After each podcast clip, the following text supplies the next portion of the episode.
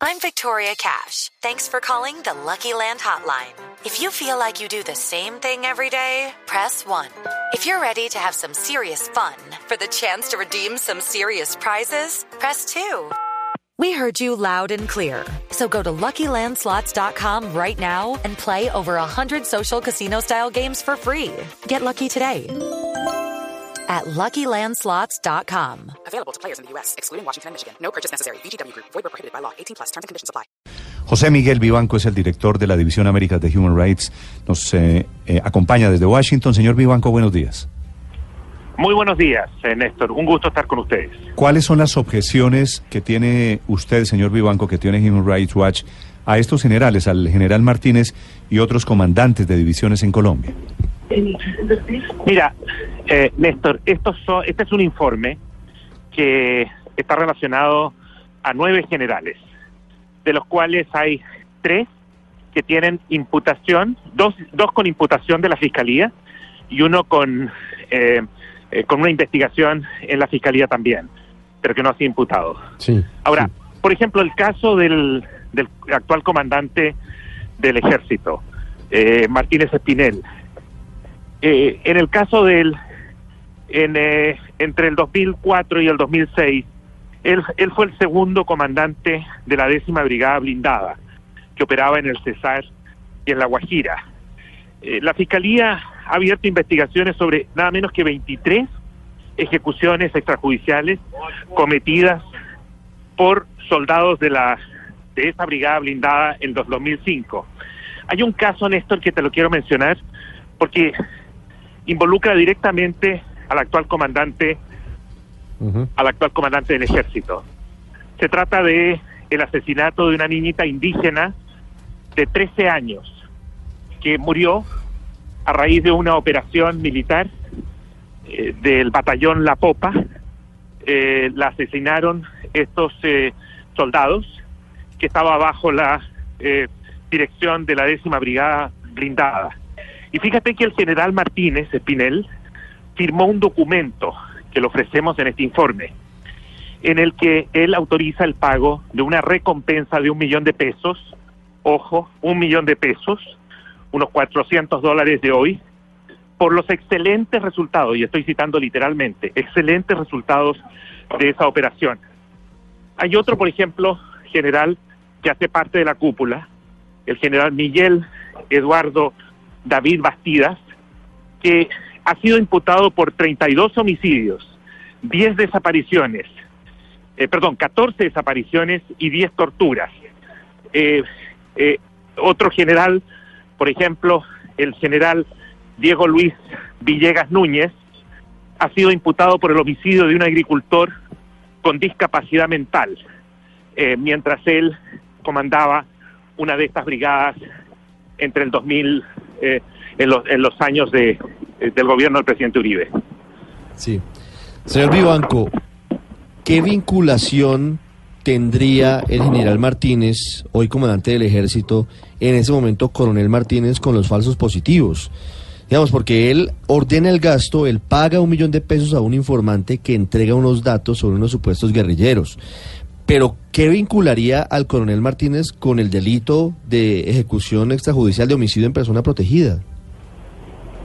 Mire, lo que ocurre es que eh, en los eh, el tema de los falsos positivos eh, consiste en una práctica de asesinar a personas inocentes y, y pretender que eran combatientes. Y para encubrir estos hechos, fabricaban en su época informes, supuestos informes de inteligencia, que eran los que autorizaban estas operaciones.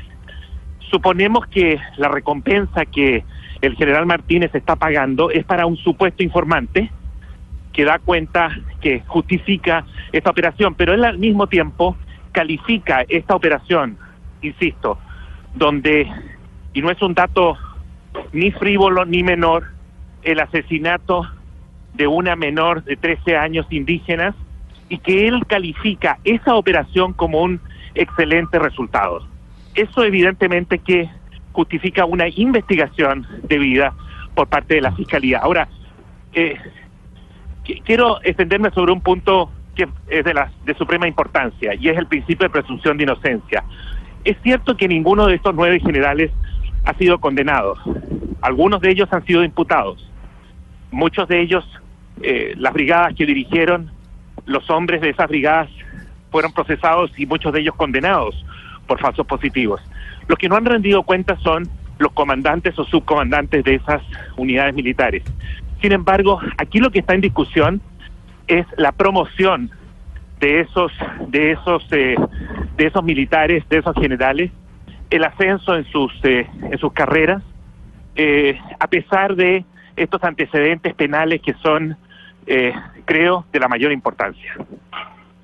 Pero señor Vivanco, eso que usted nos cuenta, el hecho de que el entonces coronel Nicasio Martínez haya calificado como exitosa operación contra guerrilla, lo que luego se demostró que fue un homicidio en persona protegida, ¿lo dice en el momento del pago de la recompensa? ¿Lo dice en el documento? Entiendo que, bueno, los documentos están a disposición de todos en nuestro informe. Son documentos los que nosotros hemos logrado conseguir. Eh, son parte de las investigaciones eh, judiciales de la Fiscalía y también lo son de eh, eh, documentos propios del Ejército que el CTI logró obtener tras allanamientos que verificaron al momento de las investigaciones. Y efectivamente esos documentos son documentos militares donde él califica esa operación como exitosa. Ahora, lo que cabe hacer acá es obviamente dos cosas. Promover investigaciones serias, rigurosas, investigaciones creíbles sobre las responsabilidades de los altos mandos, actuales o en retiro, empezando por el comandante de la fuerza de la época, el general Mario Montoya. Y esas investigaciones nos van a permitir, obviamente, eh, determinar, dilucidar las responsabilidades que corresponda en cada uno de estos casos. Sí. Una Una- segunda cuestión Sí. Es si se puede seguir promoviendo y ascendiendo a altos oficiales a los más importantes cargos al margen de estos antecedentes, porque el mensaje que se le envía a la Pero, tropa pero ¿cuáles son los, y a los oficiales Pero, pero, pero, señor Vivanco, ahí le vuelvo a preguntar, ¿es que una, una acusación no es un antecedente? perdóneme, pero no son acusaciones, estas no son acusaciones. Estos son antecedentes donde el general actual comandante de la fuerza militar califica, insisto, esto objetivamente hablando debería dar, dar lugar a una investigación propiamente tal por parte de la Fiscalía. Y en segundo término, eh, la decisión política de ascender a uno de estos oficiales sobre estas bases debería ser, obviamente deberían tomarse en cuenta estos ante- antecedentes.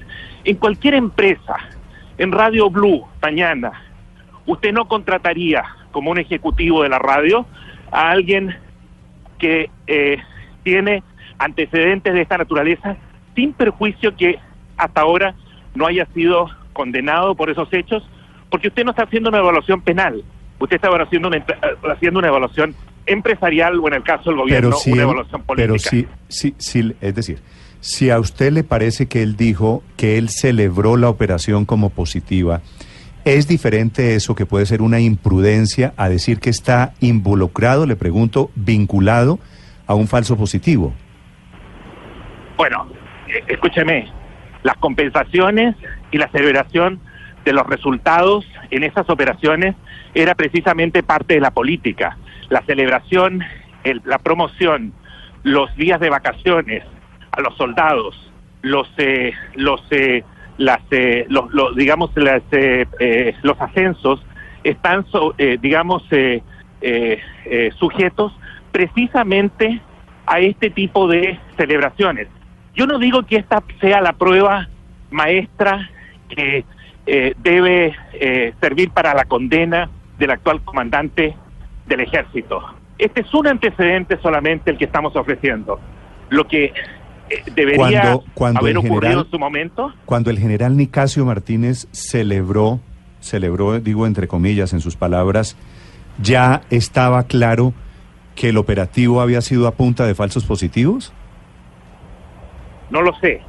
Pero Y eso, no es, solo- pero y no eso es lo más importante. y no son, pero, perdón, pero esa es una pregunta que corresponde a la fiscalía. Esto no es, escúcheme, esto no son mis palabras.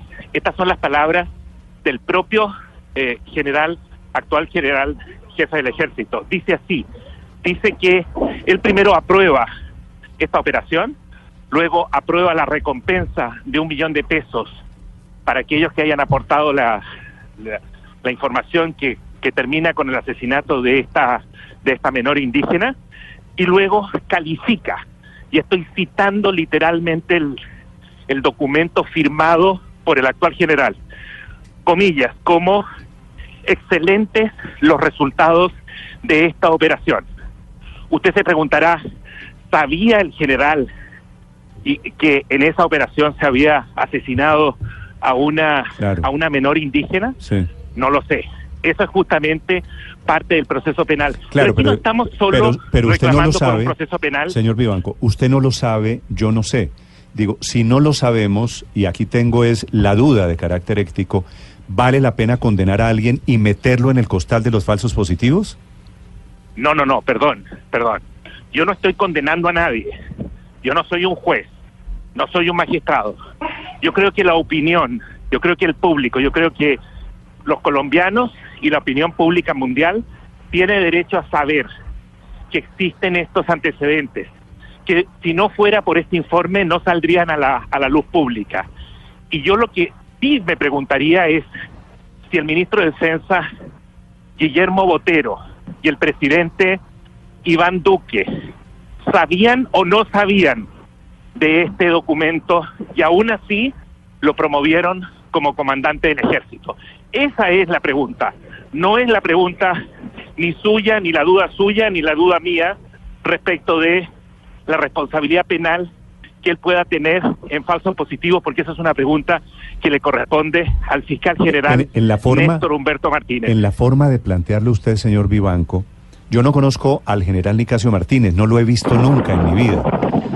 Pero en la forma de plantear lo suyo, parecería que la operación hubiera estado dirigida contra la niña indígena y que él felicita y que él vuelve un éxito haber matado a una niña indígena. No, esa es la forma que usted, eh, digamos, usted lo está interpretando de esa manera. Yo lo que estoy diciendo es que en la operación resultó asesinada una niña indígena. No le estoy dando más antecedentes de la operación. No sé si el resto de los que eh, resultaron muertos en esa operación eran también eh, otros indígenas. Lo que sí sé es que hay más de 1.300 suboficiales y oficiales de menor rango que han sido condenados y muchos de ellos han pagado cárcel, prisión, por este, por este tipo de hechos en Colombia, salvo los comandantes o subcomandantes de la época. Cuando él felicita por el resultado de la operación, ¿a qué se refería? Eso es una pregunta muy válida que usted debería formulársela al actual comandante en jefe del ejército, porque eh, me imagino que estaba celebrando obviamente los resultados de esa, de esa operación, pero eh, la pregunta que corresponde hacerse es efectivamente si él celebró también la muerte, el asesinato de ese indígena, que por lo demás le advierto que no son no es el único caso de falsos positivos. Aquí estamos hablando también de otros generales donde hay 14 desapariciones o 32 asesinatos similares y que han sido, lamentablemente, siguen siendo promovidos a, a las más altas responsabilidades entre la- en las fuerzas militares colombianas. Mm, Efectivamente, le haré la pregunta cuando pueda al general Nicasio Martínez. Señor Vivanco, gracias por Excelente. acompañarnos en Blue Radio. Al Muy amable. contrario. Gracias. Muchas gracias a ustedes. Muy buenos días. Gracias a usted por acompañarnos.